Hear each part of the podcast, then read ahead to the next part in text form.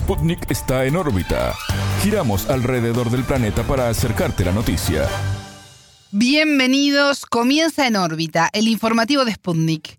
Es un gusto recibirlos. Desde Montevideo los saludamos. Somos Martín González y Alejandra Patrone. Es un gusto recibirlos. Comenzamos con las noticias. Estos son los titulares.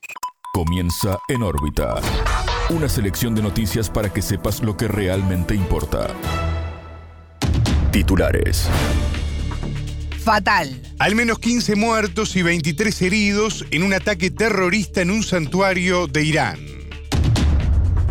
Alerta. Ucrania prepara una bomba sucia, según denunció Moscú. Debate. La Asamblea Ecuatoriana discute un pedido de juicio político contra el ministro de Energía y Minas. Tendencia. Luis Ignacio Lula da Silva mantiene una leve ventaja sobre Bolsonaro de cara al balotaje. Reclamo. El gobierno venezolano espera la inmediata liberación del avión de Emtrasur en Argentina. Ya no. China le pidió a Estados Unidos dejar de ser considerada como una amenaza. Estos fueron los titulares. Vamos al desarrollo de las noticias. El mundo gira y en órbita te trae las noticias. Noticias.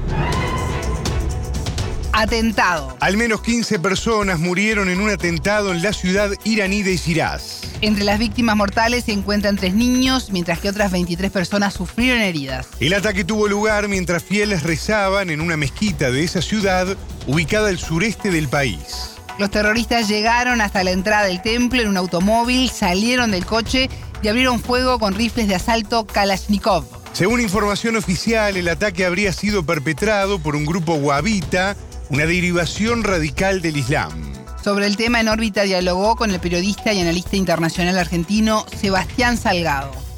La ciudad de, de Shiraz, una ciudad muy turística, también con una gran connotación religiosa, una ciudad cultural, una ciudad de, de poetas que, que hemos podido conocer hace poco tiempo y que, bueno, evidentemente ha sido objetivo de un atentado terrorista como parte de esta campaña contra la República Islámica de Irán que ha empezado hace mucho tiempo, pero que en este 2022 está teniendo una viralización especial. Hemos sabido las informaciones que están trascendiendo hasta este momento que se han detenido por lo menos a dos personas eh, de nacionalidad extranjera, aparentemente vinculados a grupos takfiríes wahabitas, que no son ni más ni menos que los grupos de los cuales se conforman las organizaciones terroristas como Daesh, el Frente al-Nusra o ISIS, como se le dice en inglés.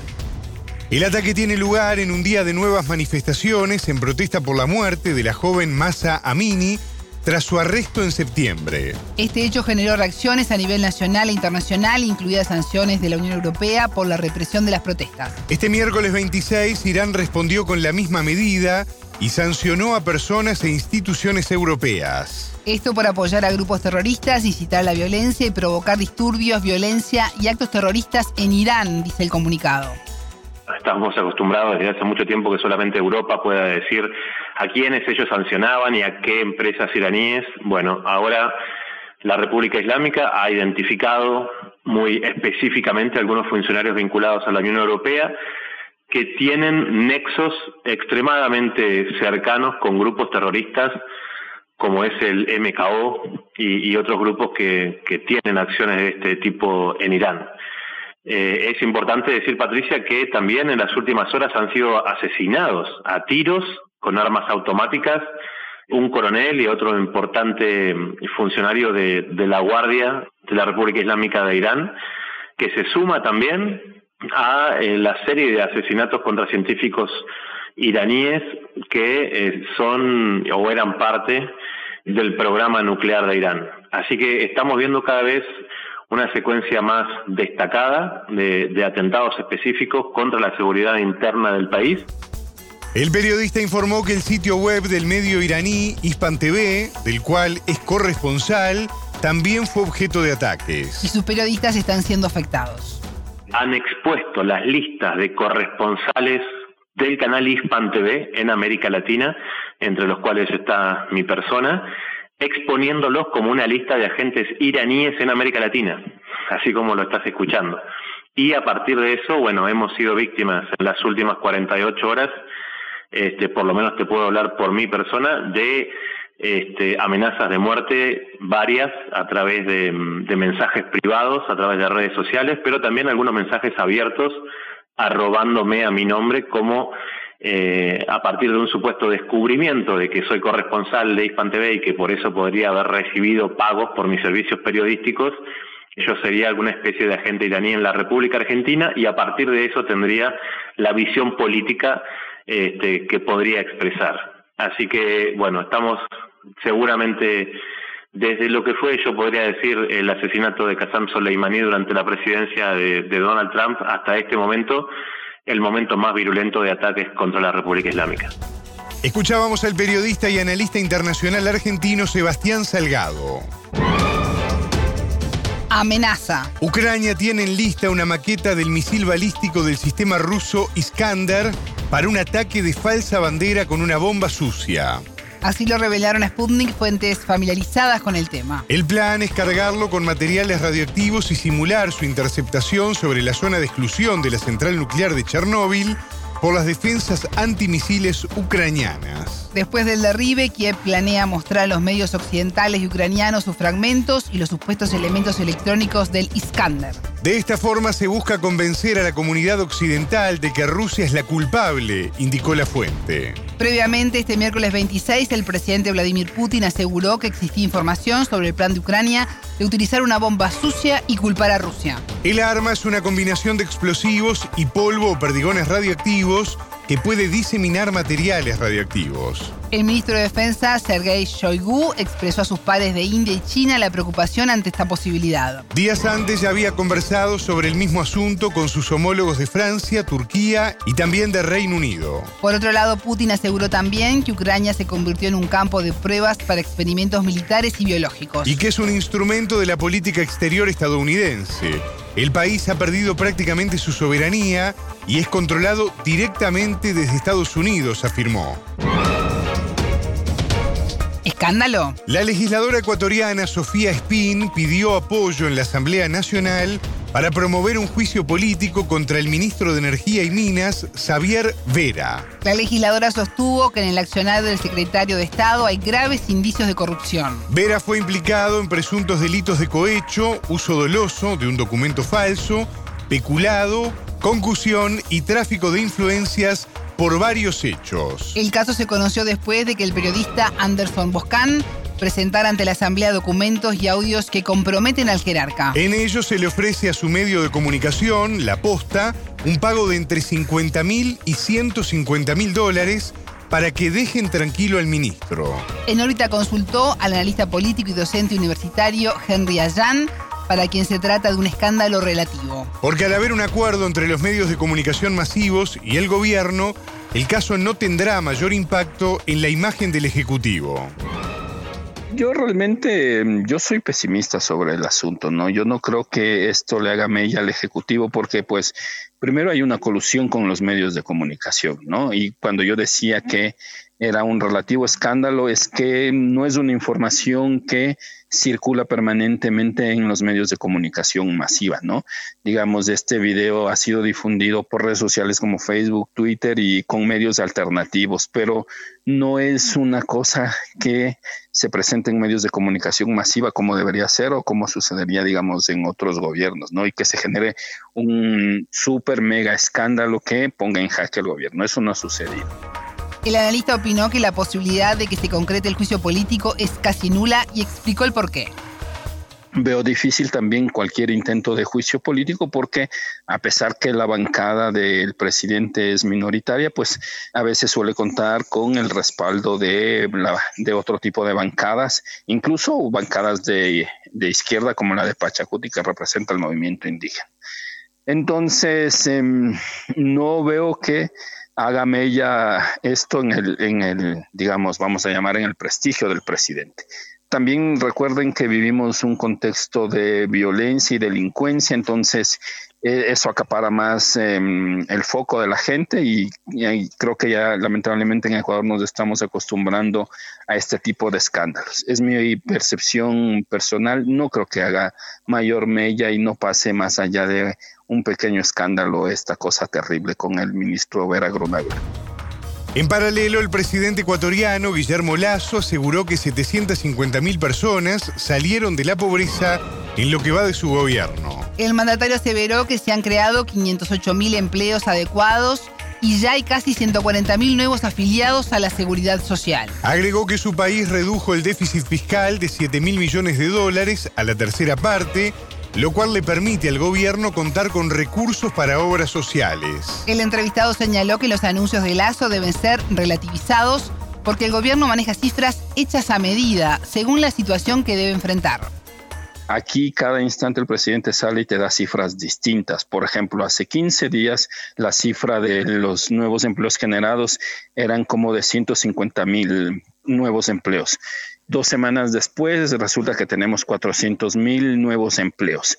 Eh, lo mismo se dijo hace algunos meses sobre la inversión pública. Se dijo que se había invertido aproximadamente 11 mil millones y ahora resulta que no eran 11 mil millones, son 2 mil. Entonces lo que quiero decir es que estamos viviendo una suerte de de un descaro, por llamarlo menos presidencial, en donde te dicen cada día te dan una cifra distinta. Y lo que te digo, lo peor y lo lastimoso es que esto ya no genera asombro ni genera suspicacia. Ya a los ecuatorianos esto nos parece normal. Así que lo primero que yo haría es relativizar las cifras que da el presidente, porque te digo, la semana pasada dio unas, distintas, unas cifras distintas con el tema de la reducción de la pobreza y con el tema del desempleo. Escuchábamos al analista político y docente universitario Henry Allan. Tramo final. El expresidente brasilero Luis Ignacio Lula da Silva mantiene su ventaja sobre el actual mandatario Jair Bolsonaro para la segunda vuelta electoral de este domingo 30 de octubre. De acuerdo con la encuesta del Instituto IPEC, el líder de izquierda obtendría 50% de los votos frente a 43 del presidente. La consulta realizada entre el sábado 22 y el lunes 24 también muestra que Lula tiene un 41% de rechazo y Bolsonaro un 47%. Otro de los sondeos presentados en las últimas horas, perteneciente a IPESPE, también coloca al exmandatario como ganador de la segunda vuelta. En este caso también se registra un 50% en favor de Lula y un 44% de Bolsonaro ambos con un punto más que la semana anterior. Por su parte, la Agencia Paraná Pesquisas da un empate técnico en el cual Lula alcanzaría el 50,2% y Bolsonaro un 49,8%. Según esta encuesta, el dirigente del PT perdió 1,1 puntos, lo mismo que subió Bolsonaro en relación con la semana anterior. En la primera ronda del 2 de octubre, Lula obtuvo el 48,43% de los votos, mientras que el presidente logró el 43,20%. Hubo un 20% de abstenciones. Además de presidente, 12 de los 26 estados, junto al Distrito Federal, definirán el futuro gobernador estatal en un balotaje regional. Soberanía. El gobierno de Venezuela espera la inmediata liberación del avión retenido en Argentina tras la liberación de sus 19 tripulantes. Así lo expresó el canciller Carlos Faría, que se encuentra en Buenos Aires para participar en la reunión de la Comunidad de Estados Latinoamericanos y Caribeños, la CELAC. Más allá de todo lo que dijeron que existía alrededor de nuestros compatriotas y de los hermanos iraníes, no se encontró absolutamente ninguna prueba, indicó. Y agregó, estamos esperando que esto se resuelva con la inmediata liberación y retorno de nuestro avión, que es un avión que trabaja en beneficio de nuestro pueblo. En órbita consultó al analista venezolano Hernán Zamora, vicerrector de la Universidad Latinoamericana y del Caribe. Para el experto se está ante un claro caso que expresa los alcances que tienen las sanciones unilaterales en contra de Caracas. Este es un caso bien interesante de la aplicación de las sanciones unilaterales contra Venezuela, contra ese bloqueo que se ha aplicado al país, porque el avión de Transur es un avión que eh, Venezuela eh, compra en Irán a una empresa aérea iraní y lo incorpora al parque de eh, aviones para el transporte de carga de la empresa del Estado Conviasa.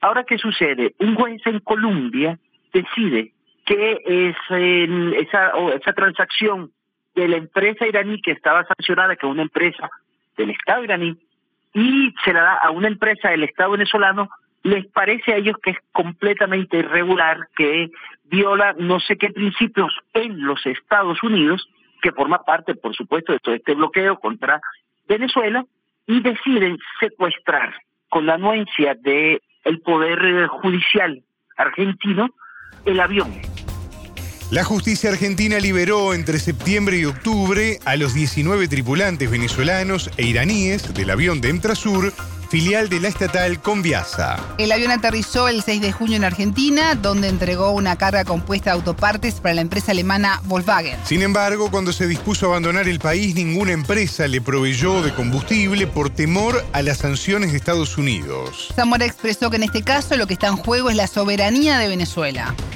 Primero es un avión de transporte de carga, obviamente orientada al intercambio con, con, además con la América del Sur, o sea, los principales puertos, aeropuertos en Brasil, en Argentina, en Bolivia, en Uruguay, en Ecuador, moviéndose hacia el sur, como además, digamos, canal de, de del propio proceso de integración y de articulación económica en el continente. Pero por otro lado, lo que es definitivamente violatorio de cualquier principio soberanía es que un juez en Colombia, en los Estados Unidos, decida.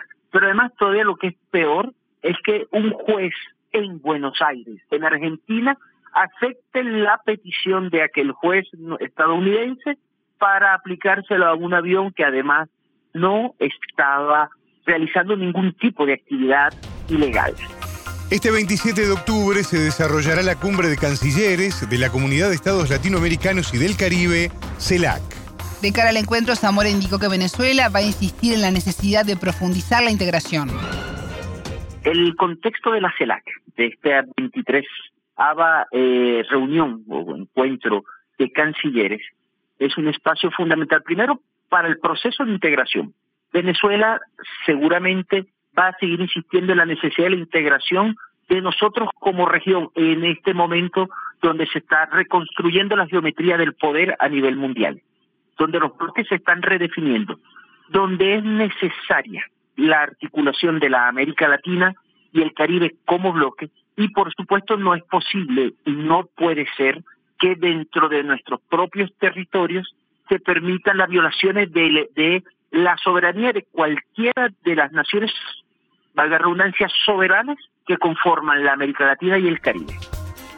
Escuchábamos al analista venezolano Hernán Zamora, vicerrector de la Universidad Latinoamericana y del Caribe. Actualización. China pidió a Estados Unidos dejar de ser considerada como una amenaza. China llama a Estados Unidos a renunciar a la mentalidad del juego de suma cero y actualizarse en lugar de divulgar la teoría anticuada de la amenaza china. Así lo expresó el vocero de la Cancillería, Wang Wenbin, y agregó que Washington debe renovar su concepto sobre el país asiático y abrirse a la cooperación. China es un socio y una posibilidad para el desarrollo de todos los países y no un desafío ni una amenaza, afirmó. El martes 25 el presidente de Estados Unidos, Joe Biden, y el nuevo primer ministro británico, Rishi Sunak, acordaron abordar los desafíos que plantea China según informó la Casa Blanca. Días atrás el país norteamericano publicó su nueva estrategia de seguridad nacional en la que Pekín aparece como la principal preocupación junto con Rusia. Según Washington, China es el único competidor con la intención de remodelar el orden internacional. Y tiene cada vez más el poder económico, diplomático, militar y tecnológico para hacerlo, dice el texto. En ese escenario, Estados Unidos busca mantener una ventaja competitiva duradera sobre China. Hasta aquí en órbita. Pueden escucharnos todos los días en vivo a las 19 horas de México, 21 de Montevideo y a las 0 GMT por sputniknews.lat. En órbita.